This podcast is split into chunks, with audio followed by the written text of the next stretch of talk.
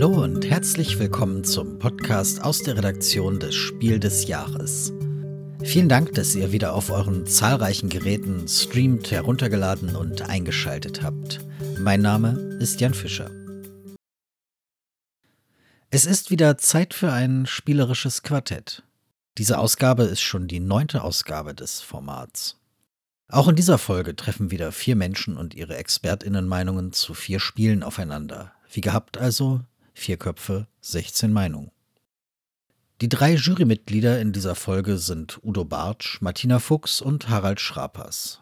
Als Gast ist Marie Pönisch dabei, die vor allem durch ihren YouTube-Kanal Nordsprech bekannt ist, aber auch als freie Journalistin für das Magazin Spielbox schreibt. Die Moderation dieser Gesprächsrunde übernimmt Harald Schrapers. Und damit Diskussion ab. Ich begrüße auch ähm, alle Zuhörerinnen und Zuhörer und die Leute, die hier heute als Kritikerinnen und Kritiker dabei sind. Ganz besonders begrüße ich äh, Marie Pönisch. Äh, sie ist bekannt auch unter dem Namen Nordsprech von YouTube. Da hatte sie ihren eigenen Kanal gestartet und sie ist auch Autorin äh, für die Fachzeitschrift Spielbox.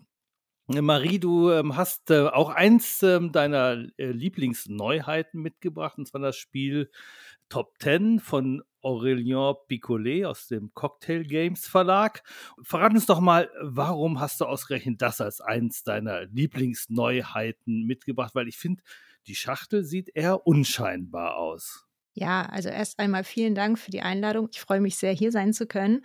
Und äh, in der Tat, äh, Top 10 die Schachtel, also wir haben einen Misthaufen, wir haben ein Einhorn und es steht Top 10 drauf. Und das ist jetzt erstmal per se nichts, was mich unbedingt anspricht, gerade dieser Misthaufen. Deswegen war ich auch eher skeptisch am Anfang.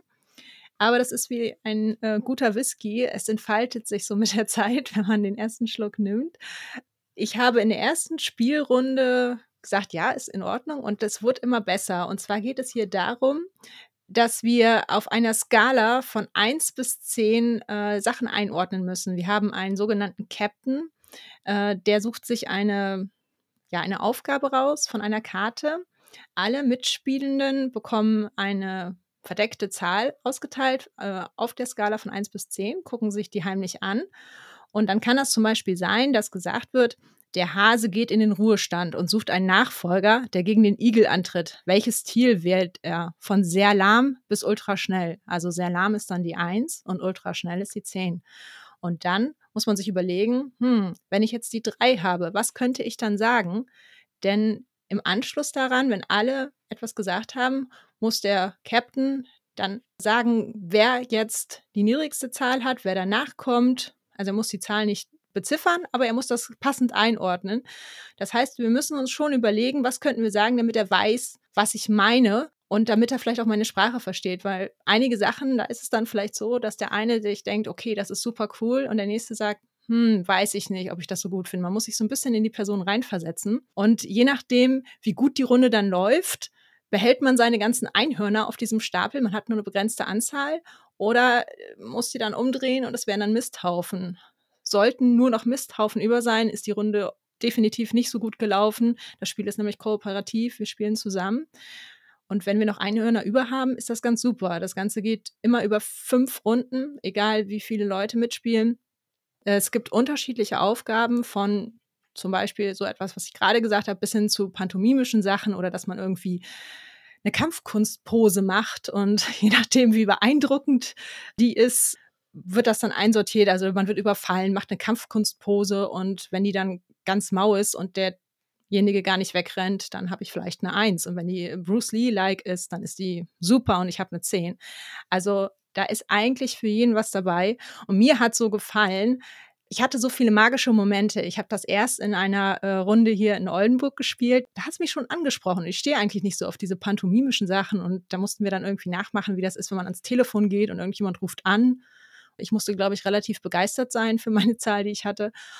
Und in Bielefeld haben wir es im Livestream gespielt, in der Fünferrunde. Und es hat so richtig toll Spaß gemacht. Also wir haben viele Runden bestritten, wo wir uns gut verstanden haben, wo man dann halt auch gesagt hat, okay, wenn jetzt der Steff, also Stefan Kessler, sagt, äh, Spitzname in der Schule und das war dann The Big Red, ist das jetzt eigentlich gut oder nicht, wenn er sich so nennt? Weil derjenige, der die Karte hat, der muss ja auch sagen, was bin ich jetzt? Was bin ich für eine Zahl? Er muss sich selbst auch einordnen. Und das war einfach überraschend gut, richtig überraschend gut, weil eigentlich ist das Cover so ein bisschen, dass man sagt, na ja, ich weiß nicht, mal gucken, ist so ein bisschen Typsache, ob das gefällt.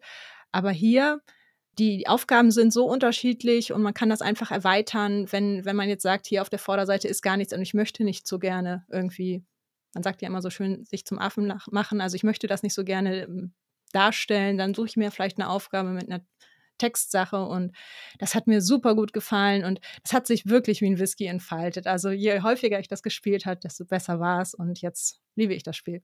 Ja, herzlichen Dank, Marie. Das ist äh, doch eine äh, klasse Vorstellung gewesen und es ist immer wieder toll, dass wir hier auch äh, Gastkritikerinnen hier in die Runde reinholen. Aber du musst dir natürlich, wir wollen hier ein spielerisches Quartett sein, dann natürlich auch Widerspruch aushalten können, äh, weil wir wollen ja auch ein bisschen kontrovers äh, darüber diskutieren. Wir haben ja heute Udo Bartsch dabei. Er ist äh, Mitglied der Spiel des Jahres Jury schon seit langer Zeit, auch Autor für die Spielbox, Chefredakteur der Spiel doch und er gilt doch als ein sehr harter Kritiker.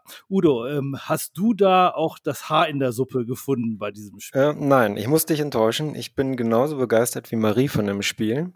Ich sehe Top 10 als eine Mischung aus Freeze und Perfect Match. Ich weiß nicht, ob die beide bekannt sind. Bei Perfect Match ist es eben auch so, dass man auf so einer Skala irgendwas einordnen muss. Und bei Freeze ist es auch so, dass man Ränge einnehmen muss. Da aber nur von 1 bis 4. Hier eben geht es von 1 bis 10. Und diese Mischung aus beiden ist deutlich einfacher. Es ist nicht so um die Ecke gedacht wie in anderen Spielen. Und es ist zudem noch viel variabler, ähm, weil es unendlich viele Sachen gibt, die man machen kann, die total kreativ und abwechslungsreich sind. Also oft schon, wenn so eine Aufgabe vorgelesen wird, dann ist es schon so witzig, wenn man sich vorstellt, was gleich kommen könnte. Es ist eigentlich so gut wie nie irgendwas dabei gewesen, das irgendwen enttäuscht hätte. Was ich auch ganz großartig finde, ist, dass es eben nicht nur um meins geht, nicht nur um meinen Wortbeitrag, meine Performance, sondern jeder muss ja ganz genau aufpassen, weil wenn ich jetzt die sechs habe und der andere weiß nicht, dass ich die sechs habe, er hat die vier, dann muss er erstmal gucken, was kann das sein, was der da macht? Ist das höher als ich? Ist das kleiner als ich? Wo ordne ich mich da ein? Und es geht mir auch so wie Marie, dass ich schon tolle Erlebnisse hatte. Wir hatten einmal die Karte, ich lese das hier mal eben vor. Jemand hält dir die Tür auf. Mit welcher Höflichkeitsfloske bedankst du dich von kurz und knapp bis total ausufernd? Die Mitspielerin, die das als erste gemacht hat, war total ausschweifend, hat sich bedankt, bedankt, bedankt, war völlig begeistert, dass ihr die Tür aufgehalten wurde. Und ich hatte die acht und dachte, oh, oh, oh, das muss ich ja auch so ähnlich machen. Wie mache ich denn das jetzt? Und ich habe es dann ein bisschen weniger ausschweifend gemacht, aber war auch noch total begeistert, dass mir jemand die Tür aufgehalten hat. Und dann kamen die anderen dran und die waren auch so ausschweifend. Man dachte die ganze Zeit, es muss doch mal irgendwer kommen, der nur so sagt Danke oder was auch immer, aber alle waren total ausschweifend. Und als das hinterher dann aufgelöst wurde, hatte tatsächlich einer die sieben, einer die acht, einer die neun, einer die zehn. Und wir haben es auch noch in der richtigen Reihenfolge geraten. Also obwohl alles so ausschweifend war, haben wir es in den Nuancen ganz richtig hingekriegt. Und das sind einfach super tolle Ergebnis, Erlebnisse, die man nicht so oft hat in Spielen. Also auch von mir Daumen sehr stark hoch. Ja, dann hoffe ich mal, dass äh, Martina wenigstens irgendwas an dem Spiel nicht so gut fand. Martina ist die eine Hälfte des äh, Fuchs und Bär Podcasts ähm, und äh, sie ist jetzt ein gutes Jahr schon Mitglied der Jury Spiel des Jahres. Martina, Top 10, äh, was äh, ist daran jetzt ähm, zu kritisieren? Leider auch muss ich sagen, fast gar nichts. Ich habe auch tolle Runden gehabt. Das ist ein Spiel, was man auch in einer heterogenen Gruppe total gut spielen kann. Also, es muss nicht alles das gleiche Alter sein. Wir haben halt eine Runde schon gehabt, äh, in der die jüngste elf war und die älteste 50 und es hat trotzdem super funktioniert. Und diese Momente, wie Udo gerade gesagt hat, also gerade wenn man so nah aneinander liegende Zahlen hat und ich finde es fast noch schwieriger, wenn man die 4, 5, 6, 7 hat und man schafft es, das hintereinander zu raten, ist es einfach phänomenal. Und ich kann mir jetzt schon vorstellen, ähm, es sind so Sachen, die bleiben einfach im Kopf. Ne? Also wir hatten zum Beispiel, mach das Geräusch oder die Reaktion, wenn dein linker Sitznachbar pupst.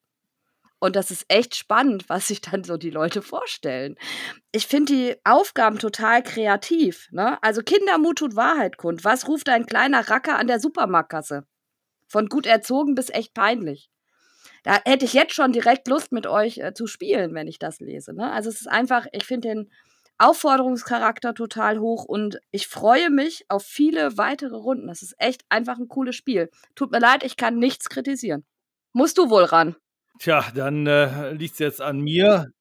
Ja, ich äh, weiß auch nicht so recht, was ich an dem Spiel kritisieren soll. Vielleicht eine Kleinigkeit. Also wenn man jetzt mal dogmatisch in die Spielregel ähm, reinguckt und in die Anleitung und feststellt, äh, man spielt immer genau fünf Runden laut äh, Spielanleitung, dann äh, würde ich sagen, das äh, entspricht nicht der Realität, wie ich es erlebt habe, weil jeder möchte ja auch mal ähm, anfangen. Und deswegen ähm, hätte ich mir, wenn man schon eine Spielregel zu also, so einem Spiel entwirft, dann gewünscht, dass sich der Autor dann doch mal kurz drüber nachdenkt, wie kann man es so machen, dass jeder genau einmal dran ist, weil man spielt es eben ja meistens so oft, wie Leute am Tisch sind. Dass das jetzt nicht weiter auffällt im Spiel, ist natürlich ein anderer Punkt. Man spielt dann einfach weiter, spielt einfach noch eine Runde, fragt, wer möchte, nochmal den Aufschlag machen, äh, sich eins dieser Karten angucken, was aussuchen und dann funktioniert das auch so problemlos. Deswegen ist das jetzt ähm, Gemäkel auf äh, ganz ähm, hohem Niveau. Ich habe tatsächlich eine Kleinigkeit, die ich nicht gut finde an dem Spiel. Das ist aber eher so ein bisschen äh, Schachtelgemäkel. Ich finde den Titel nicht so gut. Ich finde ihn nicht passend. Ich bin zwar, also ich komme ja aus der YouTube-Szene und wenn man da eine Top 10 hat, dann ist die 1 das Beste, das Unerreichte. Und hier ist es ja aber eigentlich eine Skala. Da ist ja nicht die 1 das ausgeprägteste, sondern äh, die 10. Deswegen finde ich den Titel nicht hundertprozentig passend. Aber das ist auch so das Einzige, was ich daran auszusetzen hätte. Eine Kleinigkeit ist, es steht in der Anleitung, dass man in beliebiger Reihenfolge seine Antworten geben kann. Also es ist, wir haben das immer einfach nach dem Uhrzeigersinn gespielt. Man könnte jetzt wie bei The Mind sozusagen anfangen, die Sachen zu spielen oder die Begriffe zu sagen in der richtigen Reihenfolge und damit hätte man schon die Gewichtung. Es muss jetzt nicht unbedingt so sein, aber in der Anleitung steht halt, wie gesagt, in beliebiger Reihenfolge. Das könnte in den, ich sage jetzt falschen Gruppen vielleicht dazu führen, dass man dieses Spiel nicht spielen kann. Gut, eine kleine Sache oder zwei kleine Sachen hätte ich auch. Das eine wäre auch, was den Titel angeht, denn Top 10 ist für mich ja eigentlich die zehn besten. Es ist nicht so eine Range von ganz toll bis ganz schlecht, die wir ja abbilden. Also eigentlich passt das nicht. Top 10 sind die zehn besten Spiele und nicht von super gut bis total Grütze. Also es geht in die Richtung, was Marie auch gesagt hat. Und dann gibt es so ein paar Aufgaben, die ich nicht so mag. Das kann aber an mir liegen. Also ich mag keine Aufgaben, wo man so rumbrüllen muss. Wenn ich mich da frage, soll ich jetzt hier das Haus zusammenschreien? Also ich habe Nachbarn, es gibt zum Beispiel eine Karte, da steht, du bist Kapitän der Titanic und sagst den Passagieren, dass sie zu den Rettungsbooten gehen müssen, von ruhig und gelassen bis Panik auf der Titanic. Und da frage ich mich, wie soll ich Panik auf der Titanic darstellen, ohne dass meine Nachbarn aufwachen? Sowas mache ich dann nicht, dann wähle ich eine andere Aufgabe. Das ist ja das Schöne, man kann immer mindestens zwei Aufgaben auswählen. Wir spielen sogar immer so, deswegen die Spielregel weil, muss man bei einem solchen Spiel nicht unbedingt so ernst nehmen. Wir machen es sogar immer so, dass man aus vier Sachen sogar auswählen kann, äh, Vorderseite und Rückseite der Karte. Und da findet immer jemand was Schönes, was ihm oder ihr gefällt, eben bis hin zu diesen Pantomime-Aufgaben, die ja vielleicht der eine oder andere nicht mag, aber andere genau finden. Das ist die Abwechslung, die das Spiel äh, so gut darstellt. Und das hat Maria auch schon sehr schön dargestellt. Äh, wie das äh, toll rüberkommen kann, dieses Spiel. Dann kommen wir direkt äh, zum äh, nächsten Spiel. Ich habe mich entschieden, äh, ja, von unterhaltsam bis zum Schweren dann am Ende. Und das zweite, sehr unterhaltsame Spiel, sage ich direkt, äh, das wir jetzt hier vorstellen werden, ist deswegen äh, das Spiel So Clever von François Romain. Das ist im Verlag Repos Production erschienen. Udo, erklär doch mal den Titel. So clever. Was soll das denn heißen? Das hat mit dem Material zu tun, denn jeder von uns bekommt als Tableau so ein Plastikteil, das wie ein Kleeblatt geformt ist. Das ist auch schon Teil des Clues dieses Spiels. Es ist ein Wortrate- und Wortumschreibespiel in der Tradition von, könnte man sagen, Codenames oder eher noch Codenames Duett, denn wir spielen kooperativ. Und bei diesem Spiel umschreibe ich Begriffe mit einem anderen Begriff. Also mal angenommen, ich hätte jetzt Trommel und Dorf zu umschreiben, da könnte ich dann zum Beispiel Protestcamp sagen, weil das ein bisschen beides umfasst, Trommel und Dorf eben. Und dieses besondere Spielmaterial, das ich eben erwähnt habe, macht dieses Spiel fast selbsterklärend. Denn ich habe dieses Kleeblatt und da sind so kleine Knubbel drauf und die Karten, die wir haben, sind quadratisch und haben Löcher. Und die stecke ich da einfach drauf. Dadurch ergibt sich automatisch eine quadratische Anordnung der Karten und es weisen immer zwei Begriffe in Richtung eines Kleeblatts. Und dann ist ganz klar, aha, diese Begriffe gehören zusammen. Und aha, auf dieses Kleeblatt soll ich jetzt eben das verbindende Wort schreiben. Und das überlege ich mir dann eben für alle Begriffspaare, die ich auf meinem Kleeblatt habe. Vielleicht sollte ich noch erwähnen, diese Karten, die man draufsteckt, die haben immer vier Wörter an jeder Seite eins und manche Wörter zeigen eben zu den Kleeblättern und manche zeigen in die Mitte des Kleeblatts und spielen dann im weiteren Verlauf keine Rolle. Also ich schreibe vier Begriffe auf die Kleeblattseiten und dann nehme ich die Sachen wieder raus, äh, mische sie verdeckt, tue noch eine vom Stapel dazu, die anderen machen das parallel auch und dann versuchen wir unsere Rätsel zu lösen. Es werden also meine Karten dann aufgedeckt und die anderen müssen versuchen, die Karten wieder so reinzustecken, wie sie ursprünglich waren. Und dann diskutieren sie da eben drüber. Also wenn man zum Beispiel jetzt da liest auf dem Kleeblatt, da steht Blitzableiter und dann findet man eine Karte, da steht Dach drauf, dann hat man sofort den Verdacht, dass die da wahrscheinlich hingehört, weil der Blitzableiter ist ja auf dem Dach. Jetzt muss man sich überlegen, ist es die linke Karte, die hingehört oder die rechte Karte? Und dann ist eben wichtig, was steht noch auf der Karte mit dem Dach.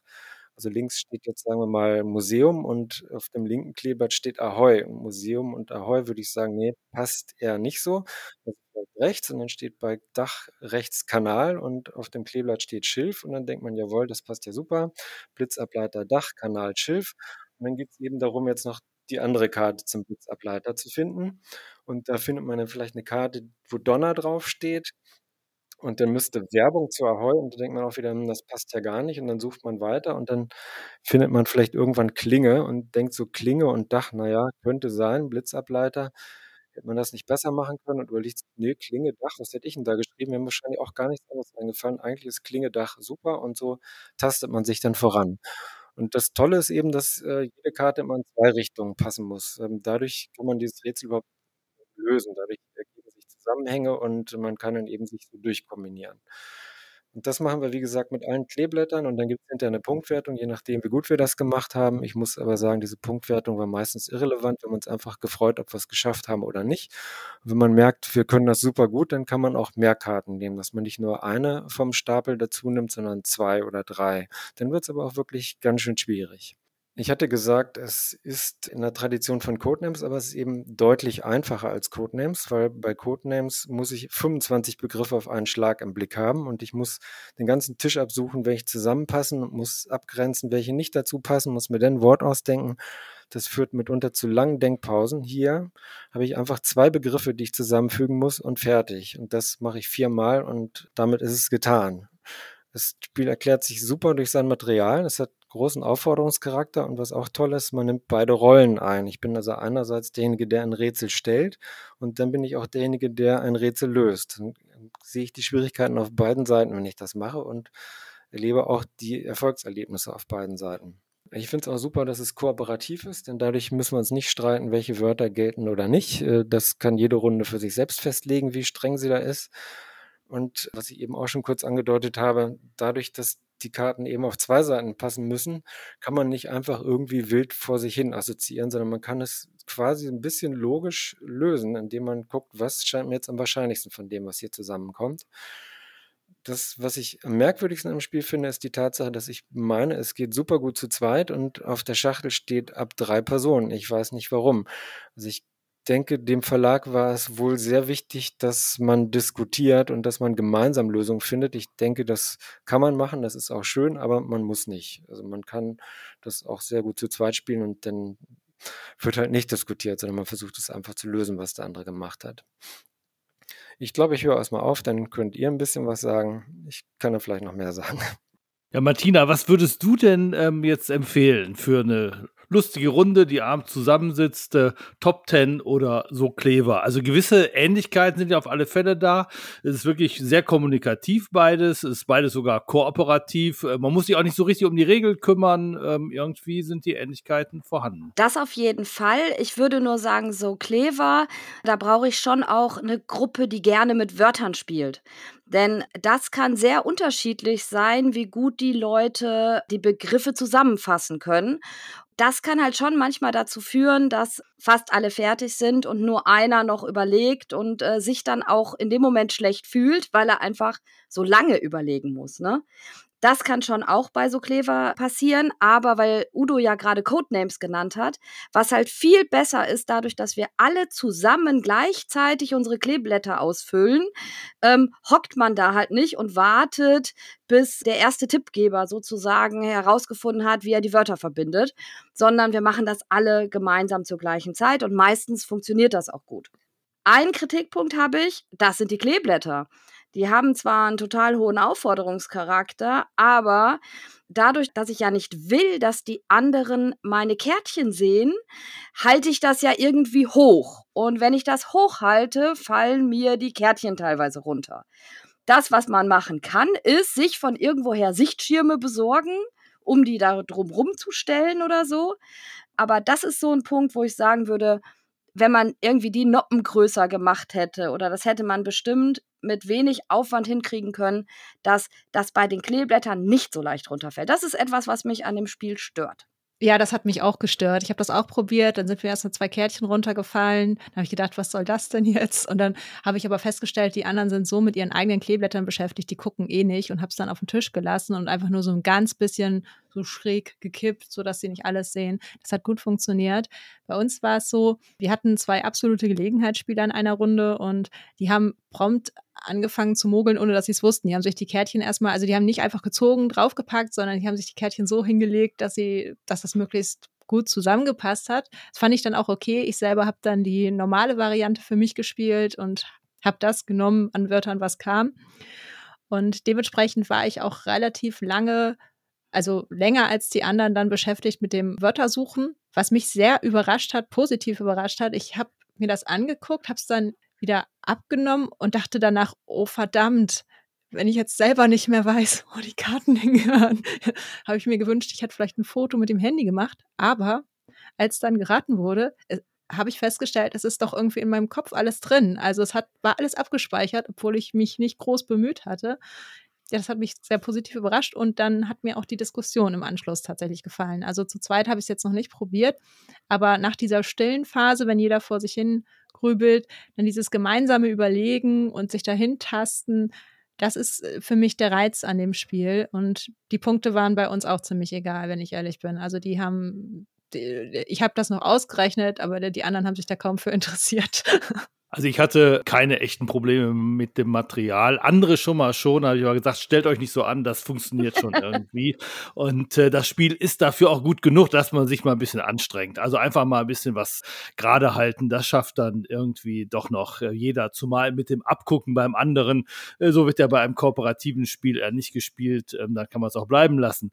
Was ich äh, an dem Spiel allerdings zu kritisieren habe und wo ich dann auch Udo doch deutlich widerspreche, also das ist jetzt keine verbesserte Version von Codename, Codenames, sondern eben eine ganz klare Schmalspur-Version von äh, Codenames. Das macht auch Spaß, kein Thema, aber es bleibt dabei. Es ist so abgespeckt, dass äh, die Kreativität gerade im Vergleich dann doch deutlich auf der Strecke bleibt. Und das führt eben nicht dazu, dass diejenigen, die bei Codenames schon immer ihre Schwierigkeiten hatten, dann auf einmal die Sachen schnell geregelt gekriegt haben. Sondern so, dass Leute, die bei Codenames gut sind, ganz schnell einen passenden, tollen Begriff finden, um die zwei miteinander zu verbinden. Und die, die bei Codenames äh, es nicht so gut schaffen, die brauchen dann oft minutenlang, um das hinzukriegen, dass die anderen schon anfangen, ungeduldig äh, zu werden. Das Einzige, was ihnen erspart bleibt, ist diese Peinlichkeit, dass sie immer nur es schaffen, zwei Begriffe miteinander zu verbinden. Weil das ist natürlich bei Codenames äh, die Königsdisziplin, nicht nur zwei Begriffe zu verbinden, sondern drei, vier oder manchmal vielleicht sogar fünf. Und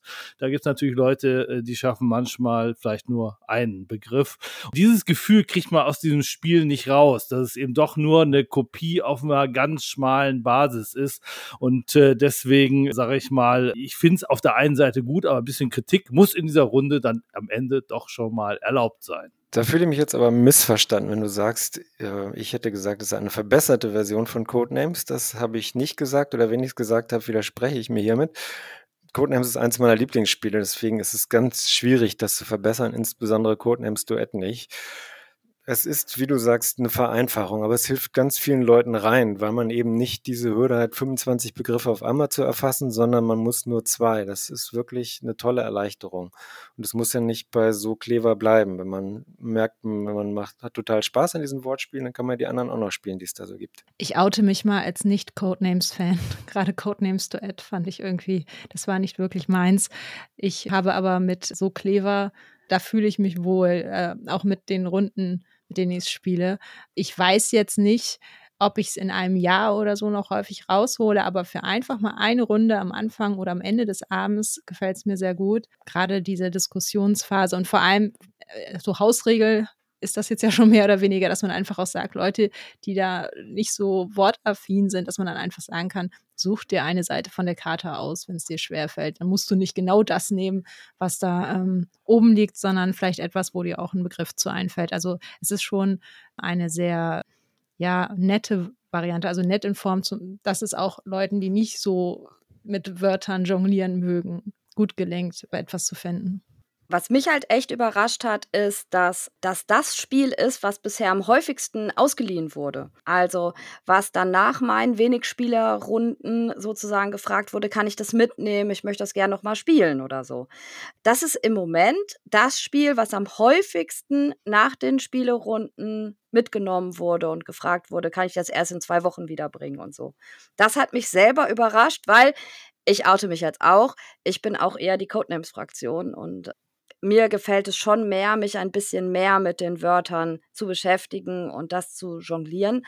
Aber ich finde, es ist eine gute kleine Alternative, die auch, finde ich, immer noch relativ anders als Codenames ist. Auch wenn ich zwei Wörter miteinander verbinde. Aber das Besondere an Codenames ist ja, dass ich mehr Wörter immer versuche zu verbinden. Dann kommen wir jetzt zum äh, nächsten Spiel, nachdem äh, wir diese lustigen Sachen, die man auch gerne in größeren Gruppen spielen kann, ähm, abgehandelt haben, kommen wir zu einem jetzt edel aussehenden Karton. Auf alle Fälle schon mal ist auch was äh, Schönes drin zu finden. Das Spiel heißt äh, Project L, ist von, äh, äh sorry für meine fehlerhafte, wahrscheinlich tschechische Aussprache, Michael Mikesche, Jan Sukal und Adam Spanel, erschienen im Verlag Boardcubator. Und äh, Martina Fuchs äh, hat uns dieses Spiel mitgebracht und sagt, das ist momentan ihre Lieblingsneuheit. Ich bin die Tetris-Generation. Ich bin damit aufgewachsen. Es sind einfach schöne Steine, die einen an Tetris erinnern. Wenn ich dieses Spiel spiele, habe ich ständig die Tetris-Melodie im Kopf und freue mich darauf zu spielen. Und was du schon gesagt hast, in diesem sehr edel aussehenden Karton, haben wir ganz viele Steinchen in Tetris-Optik. Allerdings nicht nur Vierersteinchen, sondern es gibt Einersteinchen, Zweiersteine, Dreiersteine und Vierersteine. Und die sind unterschiedlich geformt. Und ich habe am Anfang zwei Steine, ein Einer- und ein Zweierstein. Und dann darf ich, wenn ich dann bin, drei Aktionen machen. Und diese drei Aktionen darf ich mischen, wie ich möchte, außer einer. Ich kann zum Beispiel mir ein Auftragspuzzle nehmen. Also wir haben so Auftragskarten liegen und mit diesen Auftragskarten kriege ich kleine Belohnungen, wenn ich sie denn fertig puzzle. Dann darf ich einfach mir einen Einserstein nehmen. Oder ich darf einen Stein aufwerten oder umtauschen. Oder ich darf einen Stein in meine Puzzleaufgabe legen. Deswegen ist das schon auch ein Puzzlespiel. Also es ist so zweigleisig, dieses Spiel. Dann habe ich aber noch eine Aktion, die darf ich nur einmal machen von meinen drei Aktionen. Das ist die Meisteraktion. Wenn ich darf bis zu vier Auftragskarten vor mir liegen haben und mit dieser Meisteraktion darf ich von den Steinen, die ich besitze, in jede dieser Aufgaben einen Stein legen. Und das ist natürlich die Aktion, die besonders gut geplant werden muss. Deswegen, es ist nicht ganz so einfach, wie es klingt, dieses Spiel erfolgreich zu spielen, gerade wenn man es mit Leuten spielt, die es schon häufiger gespielt haben. Denn es ist ein Engine-Builder für mich in Reinstform. Also ich fange mit einer ganz kleinen Engine an, mit zwei kleinen Steinen. Und je länger ich spiele, umso mehr Steine bekomme ich. Denn meine Belohnungen, wenn ich diese Auftragskarten erfülle, sind weitere Steine und Punkte. Manche haben gar keine Punkte. Die leichten Aufträge haben ein bis zwei Punkte. Später die schwierigen Aufträge drei bis fünf. die bringen dann aber auch kleinere Steine nur noch. Und so versuche ich meine Engine aufzubauen, denn im Gegensatz dazu, dass man ganz oft Sachen verliert, wenn man sie verbaut, behalte ich hier immer alle Steine. Und das ist wirklich, das, dieses Spiel gibt ein gutes Gefühl. Ich puzzle so ein bisschen vor mich hin, ich nehme meine Auftragskarten. Wenn ich was fertig gepuzzelt habe, kriege ich direkt ein neues Teil, was ich dann auch wieder einsetzen kann und ich verliere die Teile nicht. Rundrum ein Wohlfühlspiel für mich. Udo, findest du auch, dass dieses Spiel so rund funktioniert oder ist das Wohlfühlen an der Stelle nicht ganz so groß? Es funktioniert tatsächlich absolut rund und Martina hat auch schon das für mich wichtigste Stichpunkt gesagt, den für mich wichtigsten Stichpunkt, nämlich Engine Builder. Sowas meine ich noch nie gespielt zu haben, ein Puzzle Engine Builder. Das kommt mir sehr neu vor. Also Puzzle Wettrennen gab es schon, aber Puzzle Engine Builder eben, das ist schon mal eine Stufe anders. Ich muss also zusehen, dass ich neue Steine kriege. Ich muss flüssig bleiben, dass ich immer was setzen kann.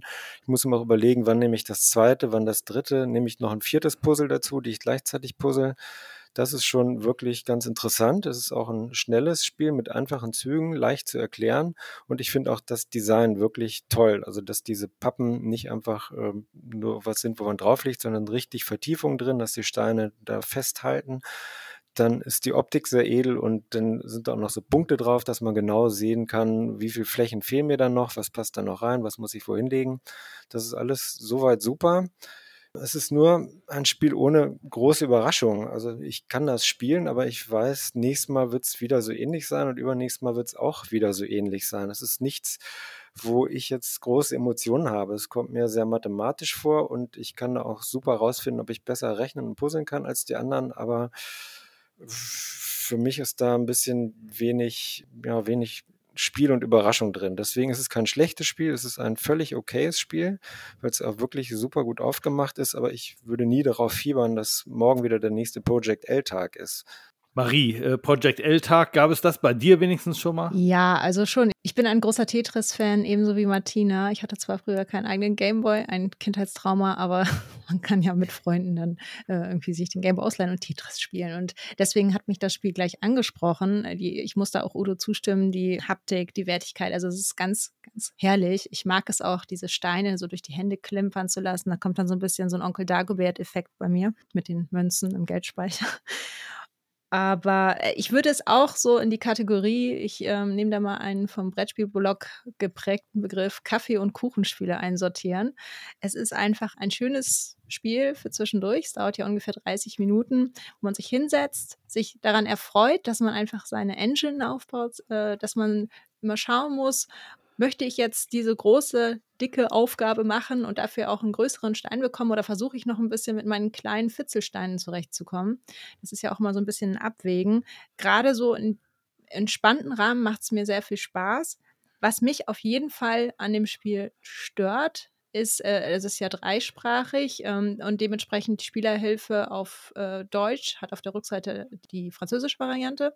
Die englische hat einen extra Sheet und da ist mir die Schrift zu klein. Ich kann es lesen, aber ich kenne Leute, die es nicht mehr gut entziffern können auf diesem schwarzen Hintergrund. Und ich finde es unheimlich wichtig bei Spielen, dass auf sowas wie Schriftgröße geachtet wird. Das hat für mich was mit Barrierefreiheit zu tun. Das ist definitiv zu klein geraten.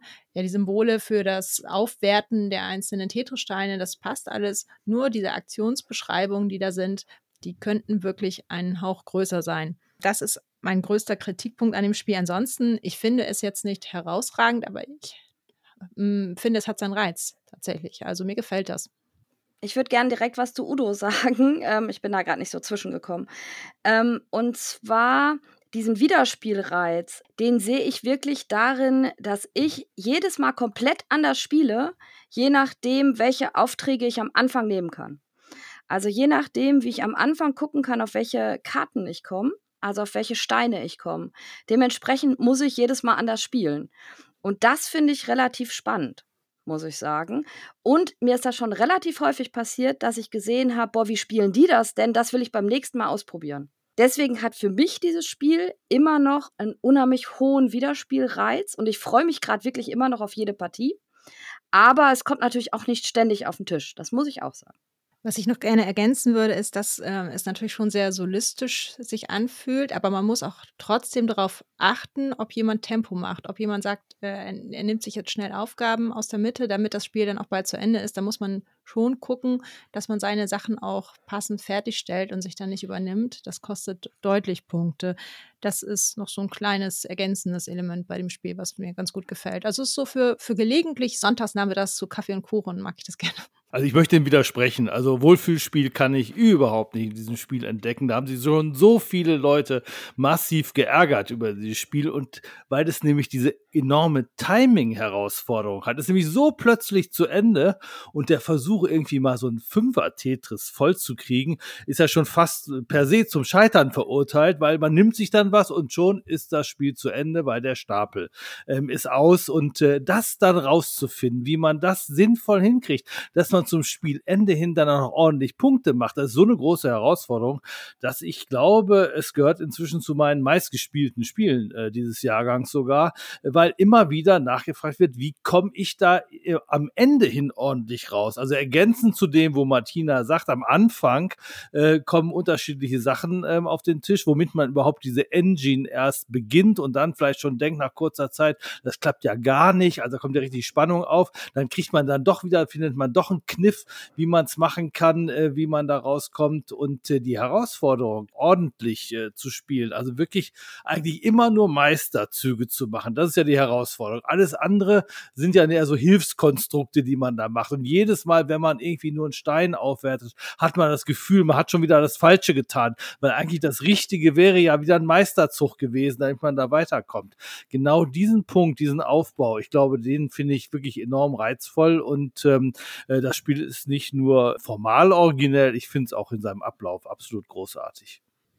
Ich mag auch gerade, dass es so runtergebrochen ist. Also für mich ist es wirklich dieser, dieser Engine-Builder auf kleinstem Format. Das finde ich für mich total spannend und äh, erlebe ich auch in jeder Partie anders. Also ich bin immer noch nicht da, wo ich sage, ich kann mit jeder Ausgangslage dieses Spiel gewinnen und perfekt spielen. Weil ich das immer noch herausfinden muss. Ich finde, es klingt bei euch so niedlich und einfach, so Kaffee- und Kuchenspiel. Das finde ich nicht. Ich habe ganz viele Runden gehabt, erstmal, wo die Leute gar nicht den Meisterzug verstanden haben, wo sie viele Runden lang den nicht gemacht haben, obwohl das der beste Zug ist, den man unbedingt immer wieder machen muss. Die haben den Wert nicht gesehen. Gut, da kann man sagen, mit Erfahrung lernen sie es, aber es gibt eben auch Runden, da merken die Leute schon nach einem Drittel des Spiels, sie sind total weit hinten und sie werden nie wieder rankommen, weil eben je mehr Material man hat, desto mehr kommt man voran. Also es ist einfach ein Spiel, manchen liegt das, manchen liegt es nicht. Es nimmt nicht so Leute mit wie Top Ten oder so Clever. Und ähm, ja, es ist schon spezieller, als es hier bisher dargestellt worden ist, finde ich. Vielleicht hätte ich auch dazu sagen sollen, dass Kaffee- und Kuchenspiel für mich auch so ein bisschen heißt, es ist natürlich einerseits Wohlfühl, aber andererseits ist da dann auch Raum, um einfach mal für sich so ein bisschen zu tüfteln. Also es ist dann nicht irgendwie so die laute Spielerunde am Abend, wo man dann äh, vielleicht ein Spiel auch mit ordentlich Interaktion sucht oder so, sondern es ist Raum, sich da hinzusetzen und nach dem Stückchen Kuchen guckt man dann, wie mache ich jetzt meine nächsten Aktionen, wenn ich dran bin ja, die Meisteraktion ist in der Tat das Kniffligste zu verstehen. Kommt dann halt drauf an, wie, wie der Erklärbär oder die Erklärbärin das dann zur Not in Erinnerung ruft, habe ich den Eindruck. Aber das Tetris-Thema holt halt einfach auch unheimlich ab. Also gerade so in der Generation Gameboy, das spricht an und ich, ich mag das Spiel auf jeden Fall, auch wenn es jetzt vielleicht nichts ist, was ich jeden Tag brauche.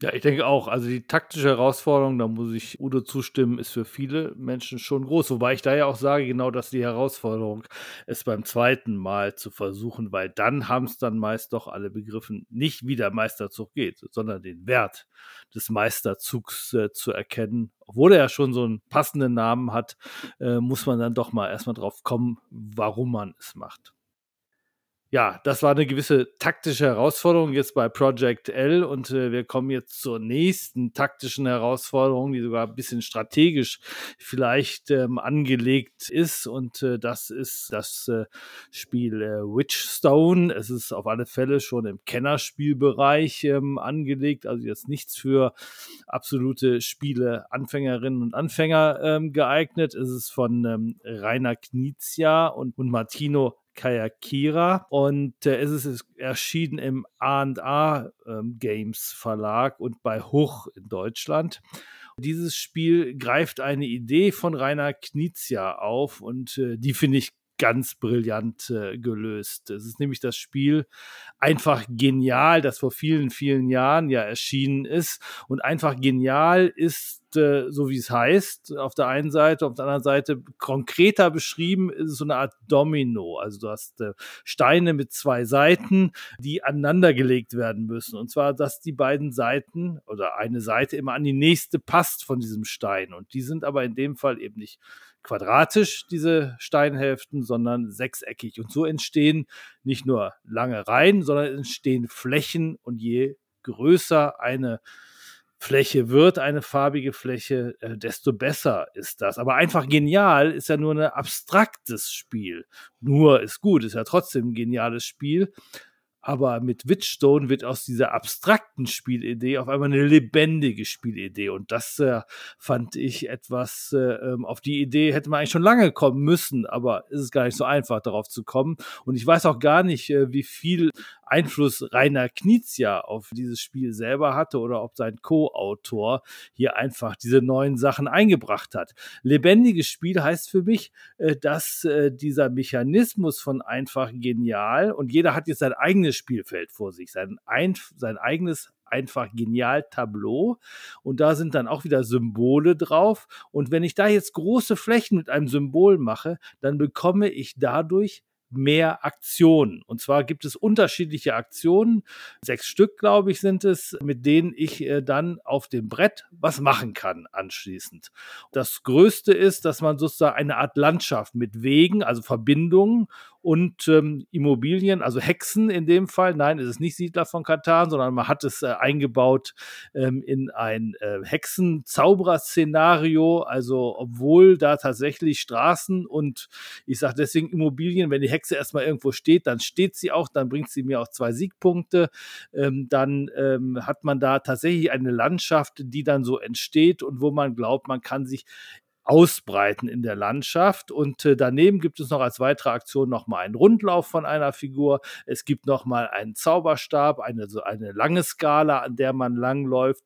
Und bei den meisten Aktionen kommt es darauf an, dass man versucht, da irgendwo besonders schnell zu sein, dass man den anderen Mitspielerinnen und Mitspielern den Platz wegnimmt oder den, äh, den Vorsprung gewinnt, weil dann kriegt man anschließend mehr zusätzliche Aktionen und meistens, nicht immer, aber meistens auch mehr Siegpunkte, wenn man irgendwo zuerst ähm, angekommen ist. Und man muss sich versuchen, irgendeinen Schwerpunkt zu machen. Und äh, es beginnt ja dadurch, dass man eher zufällig zieht mit seinen einfach Genialsteinen oder Pappplättchen in diesem Fall und man muss seine Taktik dann danach auswählen, was man jetzt zufällig so legen kann. Wo kann man seinen Schwerpunkt setzen, in welchem Bereich und wie kommt man vorwärts? Und so ist wirklich jede Partie anders und man versucht natürlich irgendwelche äh, Schwerpunkte zu setzen und äh, versucht äh, mal rauszufinden, was bringt es mir, wenn ich zuerst die Verbindung gelegt habe oder wenn ich zuerst im Pentagramm diesen Rundlauf gemacht habe, um da als erster die großen Siegpunkte abzugreifen. Also diese Möglichkeiten rauszufinden, die sind eine, eine Umsetzung von einem Spiel, wo ich beim ersten Lesen erst dachte, da geht es ja nur darum, ähnlich wie bei ganz schön clever, dass man so Kettenzüge macht, weil man gewinnt immer wieder eine zusätzliche Aktion oft. Also man, man, hat dieses Symbol und mit diesem Symbol werden zusätzliche Symbole generiert mit zusätzlichen Aktionsmöglichkeiten. Da braucht man reichlich Konzentration auch in diesem Spiel. Also es ist jetzt nichts, was man so aus dem, aus dem äh, Bauch heraus, doch man kann es auch ein bisschen versuchen, aus dem Bauch heraus zu spielen, aber man muss schon sehr konzentriert die verschiedenen Aktionen zu machen. Und äh, wer dies nicht schafft und sehr lange dabei überlegt, der nimmt natürlich natürlich auch den anderen eher den Spaß. Aber ich habe bisher das meistens Runden gespielt, die versucht haben, doch äh, einfach konzentriert die Sachen hintereinander abzuarbeiten. Man hat eine Atmosphäre dann wie bei ganz schön clever und versucht einfach mal konzentriert die Sachen hintereinander zu machen und dann entsteht wirklich ein klasse Spiel, das eben nicht nur auf einem kleinen Brett, nicht nur abstrakt ist, sondern die wirklich ein großes äh, Brettspielerlebnis ähm, äh, zur Folge hat. Du sagtest gerade abarbeiten. Ich glaube, das war einfach nur eine Formulierung, um zu gucken, dass man jetzt konzentriert halt dabei sein muss. Da stimme ich dir absolut zu. Als Arbeit habe ich sonst nicht empfunden. Ich habe ganz oft den Vergleich zu Bonfire gehört, was ja nochmal wesentlich komplexer ist. Da gefällt mir an äh, Witchstone sehr, dass es so zugänglich ist im Verhältnis. Dadurch, dass ich hinter meinem persönlichen Sichtschirm eine begrenzte Auswahl von diesen Plättchen habe und dann muss ich mich für irgendwas entscheiden und danach auch ein bisschen meine Taktik ausrichten. Ich kann ja schlecht sagen, ich laufe jetzt den Zauberstab ganz schnell hoch, wenn ich die passenden Symbole am Anfang nicht habe. Da muss ich halt erstmal irgendetwas anderes machen. Das gefällt mir sehr gut und der ich nenne es gerne Punktesalat, den es dann irgendwann im Laufe des Spiels gibt, ist natürlich so ein bisschen speziell. Die einen lieben Kettenaktionen und das ganze Punktegewusel und die anderen sagen, oh mein Gott, das ist mir irgendwie alles, das fühlt sich so beliebig an. Das finde ich allerdings nicht, denn äh, dadurch, dass die Auslage auch mal ein bisschen unterschiedlich ist, also zum Beispiel auch die Schriftrollen, je nachdem, was da liegt, eine Partie kann ich mir vielleicht ganz viele ähm, Schriftrollen sichern, die mir am Ende des Spiels Siegpunkte bringen. Und in dem nächsten Spiel kommen erst ganz viele andere Karten und dann vielleicht mal so tröpfelweise ein paar Siegpunktkarten und dann muss ich irgendwas anderes machen, um einfach vorwärts zu kommen und Punkte zu kriegen. Was mir auch gefallen hat, ist halt, dass ich das besser erklären konnte als jetzt so ein komplexes Bonfire. Also da, da kann ich einfach mehr Leute mit catchen, zum Beispiel auch mein Mann, der hat beim Bonfire ja, ziemlich schnell abgewunken, hat eine Partie mit mir gespielt, hat aber gesagt, nee, also brauche ich nicht wieder, das ist mir zu heftig, da kriege ich nicht den Einstieg. Und das ist halt durch diese Plättchen viel zugänglicher gelöst. Was mir nicht so gefallen hat, das ist jetzt auch wieder so ein optisches Gemäkel, war das Cover. Das Spiel selber finde ich gut von der Grafik und äh, Symbolik und alles, wie es funktioniert. Das Cover ist so ein bisschen 90er-Jahre-Stil. Da scheiden sich wahrscheinlich die Geister, aber das ist jetzt äh, so, so eine Kleinigkeit. Aber ansonsten hat mir das wirklich gut gefallen und dieses Wettrennen-Element finde ich auch richtig klasse, dass man da im Pentagramm schaut, dass man die Boni abgreift, dass man äh, auf dem Zauberstab vielleicht versucht, die Erste zu sein oder der Erste, dass man mit seinen Hexen da das Netzwerk ausbaut und schaut, dass man sich wichtige Gebiete frühzeitig sichert und sich da die Boni abholt. Das ist halt, es ist viel Gewusel mit den Punkten und den Aktionen, aber es macht Spaß. Es ist unheimlich belohnt und ich habe gleich in der ersten Partie schon gesagt, oh, nächste Partie, das macht richtig Laune. Schriftrollen übrigens, äh, weil ich dazu gar nichts gesagt hatte, das sind Spielkarten, die auch noch mal am Rande des Spielbretts liegen. Das ist auch eine der Aktionen, die man machen kann. Ähm, die vervielfältigt sich übrigens nicht. Sonst kommt es immer darauf an, dass man möglichst große Fläche auf seinem einfach Genialspielfeld hat. Ne, am Anfang, beim ersten Mal kriegt man gerade mal eine Aktion und dann kann man nachher vielleicht auch mal sechs, sieben oder acht Aktionen machen, weil man so viel Fläche mit einer Aktionsform gemacht haben.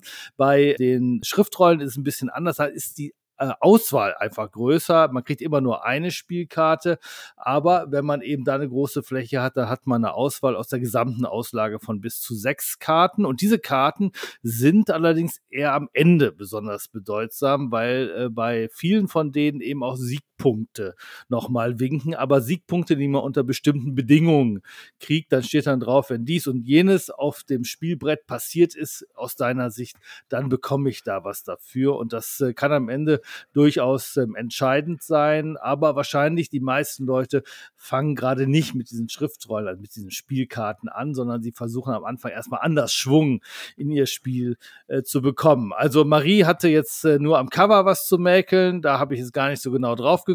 Ähm, aber Udo hat auch noch einen Einwand gegen das Spiel. Nein, ich habe keinen Einwand, ich wollte einfach nur was sagen. Hm, grundsätzlich finde ich das Spiel auch gut. Ich mag einfach diesen Grundmechanismus, dass ich mir meine Aktionspunkte puzzle und ich finde es echt toll, dass ich da rumprobieren kann und einfach gucke, wie setze ich meine Schwerpunkte diesmal und wie komme ich dabei dann raus, punktemäßig. Eine Frage, die ich mal so in die Runde werfen wollte, wie seht ihr den Startspielervorteil? Ich hatte schon Mitspieler, die haben sich bitterlich beklagt, oh, ich bin Vierter und jetzt ist schon, bevor ich meinen ersten Zug mache, alles weggeschnappt, ich kann ja gar nichts tun, ich scheide aus, ich mit euch spiele nie wieder, so in der Richtung. Habt ihr das auch erlebt oder war das bei euch nicht so? Also mir ist es bisher noch nicht aufgefallen, also hat sich noch gar keiner beklagt, meist äh, hat das äh, immer äh, gut funktioniert. Ich weiß aber auch nicht, vielleicht spielt ihr irgendwie besonders hart. Ich habe lasse inzwischen auch den Sichtschirm weg, äh, weil der Sichtschirm meines Erachtens auch keine Rolle spielt. Also äh, wer da die fünf Blättchen vor sich hat, also wenn man Leute am Tisch hat, die zusätzlich zu den eigenen Überlegungen immer noch auch noch gucken, was die äh, Gegnerinnen und Gegner an Möglichkeiten da vor sich haben, ich glaube, dann würde mir das Spiel wahrscheinlich auch äh, viel zu lange dauern. Und äh, wer da dreimal hin und her rechnet und die Züge dann womöglich auch noch rückabwickelt, äh, die er oder sie da gemacht hat, dann dann äh, wird das Spiel auch ähm, äh, zu sehr kompliziert und es kann einfach auch viel Spaß machen, wenn man einfach die richtigen Leute am Tisch hat, äh, die das einfach ähm, äh, locker spielen. Ja, also da muss ich halt ganz klar sagen, das ist mein Problem, dieses Spiel zu viert zu spielen. Mir ist die Downtime teilweise einfach viel zu groß, weil die Kettenzüge, die ich machen kann, die ja genau dieses Belohnungssystem haben, die so Spaß machen bei ganz schön clever. Da mache ich das aber teilweise ja gleichzeitig und relativ schnell. Hier können die Kettenzüge echt ewig dauern. Und ich kann nicht unbedingt, auch wenn es ein ähm, dieses Puzzeln auf dem eigenen Tableau recht solitär ist, kann ich meinen Zug nicht komplett vorplanen in der ganzen Downtime, die vor mir ist. Und da muss ich sagen, das ist für mich ein relativ großer Kritikpunkt. Also den ich einfach nicht als schönes Spielgefühl erlebe, weil ich in der Downtime eher ein bisschen gelangweilt bin. Also das ist für mich ein großer Kritikpunkt.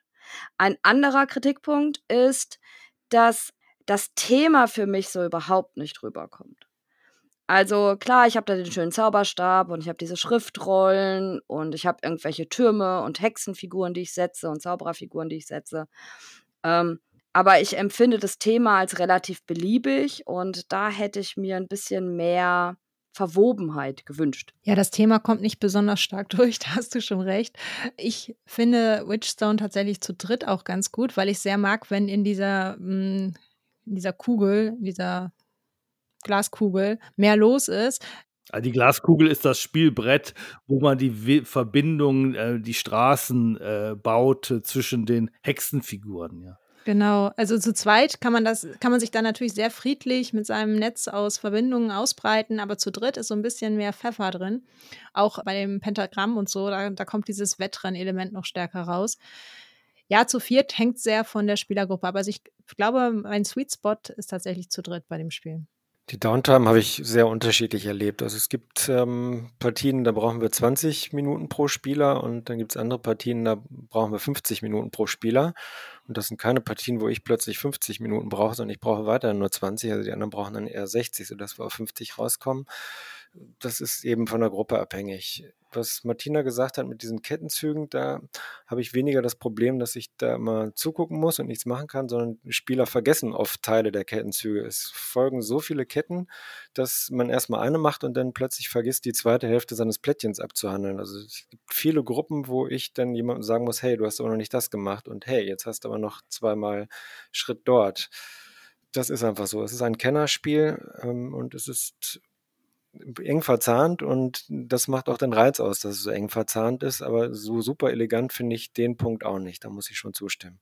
Nee, den, den hätte man auch eleganter lösen können. Ne? Also ich lege mir dann zum Beispiel, wenn ich weiß, ich habe noch drei Hexenzüge, äh, lege ich mir drei Hexen zur Seite oder so, damit ich die nicht vergesse, während ich meinen anderen Zug abhandle. Ich finde, da hätte man eine schönere Übersicht machen können. Sie haben auf der Rückseite der Spielerhilfe weil das muss man jetzt auch sagen, jeder hat eine Spielerhilfe, das ist auch was Positives. Auf der Rückseite ist ja so ein Tableau drauf, wo man was äh, hinstellen kann. Das habe ich aber noch nie benutzt, muss ich dazu ehrlich sagen. Genau. Das ne? finde ich nicht gut gelungen.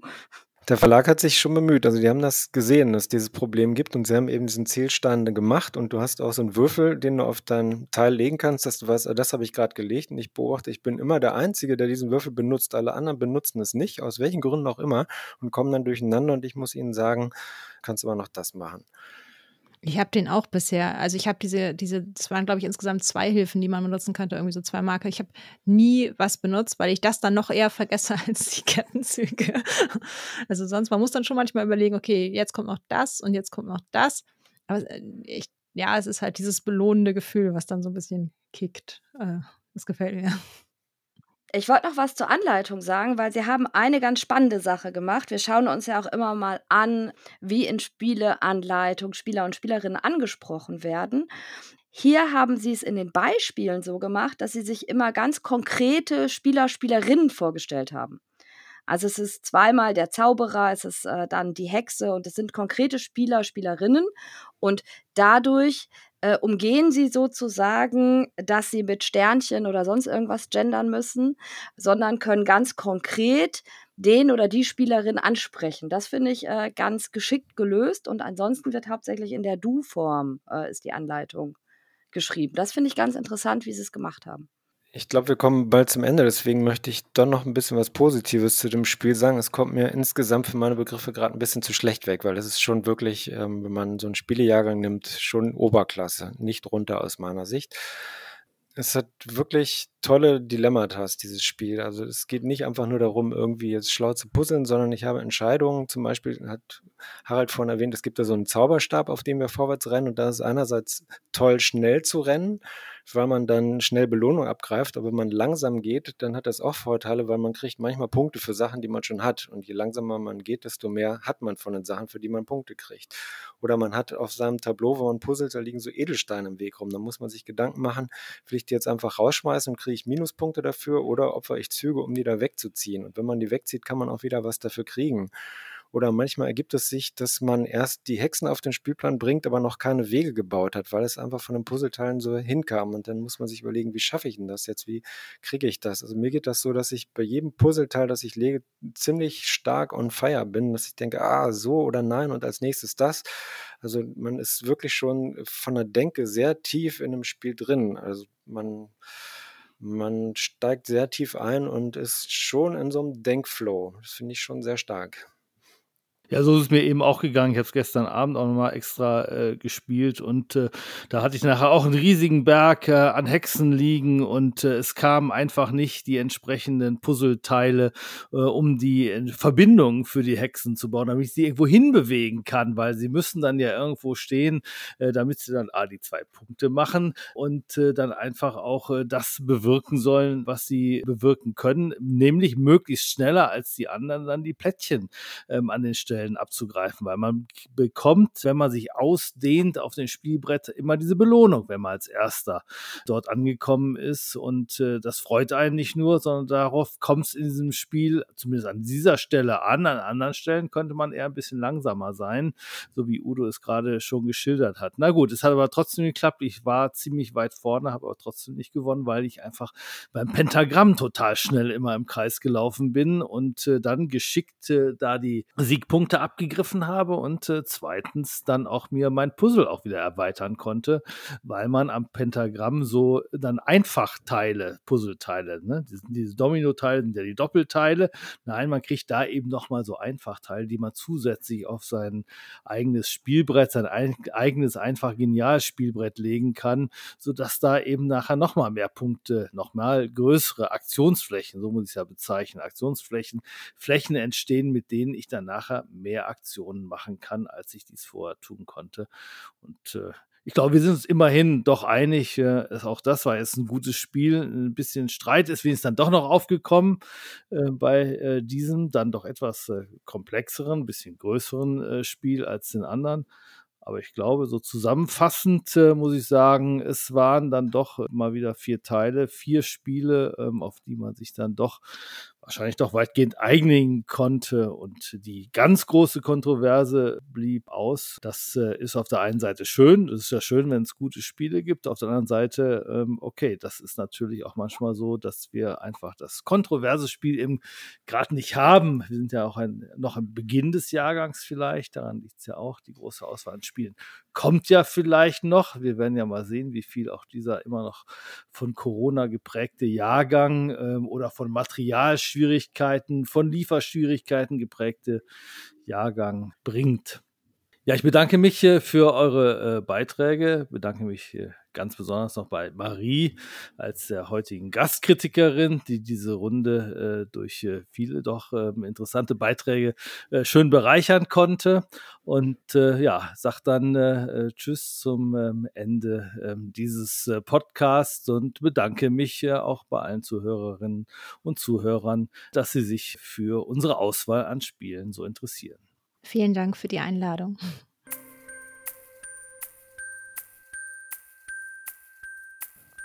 Und damit sind wir auch schon wieder zurück von dieser Ausgabe des spielerischen Quartetts. Die besprochenen Spiele waren Top 10 von Aurélien Picolet, erschien bei Cocktail Games, So Clever von François Romain, erschien bei Repos, Project L von Michal Mikesh, Jan Sukal und Adam Spanel bei Boardcubator und Witchstone von Rainer Knizia und Martino Chiacchiera erschienen bei Huch. Vielen Dank an alle Beteiligten. In dieser Ausgabe des spielerischen Quartetts waren aus der Jury Spiel des Jahres Udo Bartsch, Martina Fuchs und Harald Schrapers dabei. Als Gastkritikerin war Marie Pönisch eingeladen. Vielen Dank ebenso natürlich auch euch an euren Geräten zu Hause oder unterwegs. Vielen Dank fürs Zuhören. Wir hoffen, es hat euch gefallen. Dies war ein Podcast des Spiel des Jahres e.V. Unser Titelsong stammt von Only Meath und heißt Light. Mein Name ist Jan Fischer. Ich hoffe, wir hören uns bald wieder. Bleibt gesund und selbstverständlich hört nicht auf zu spielen.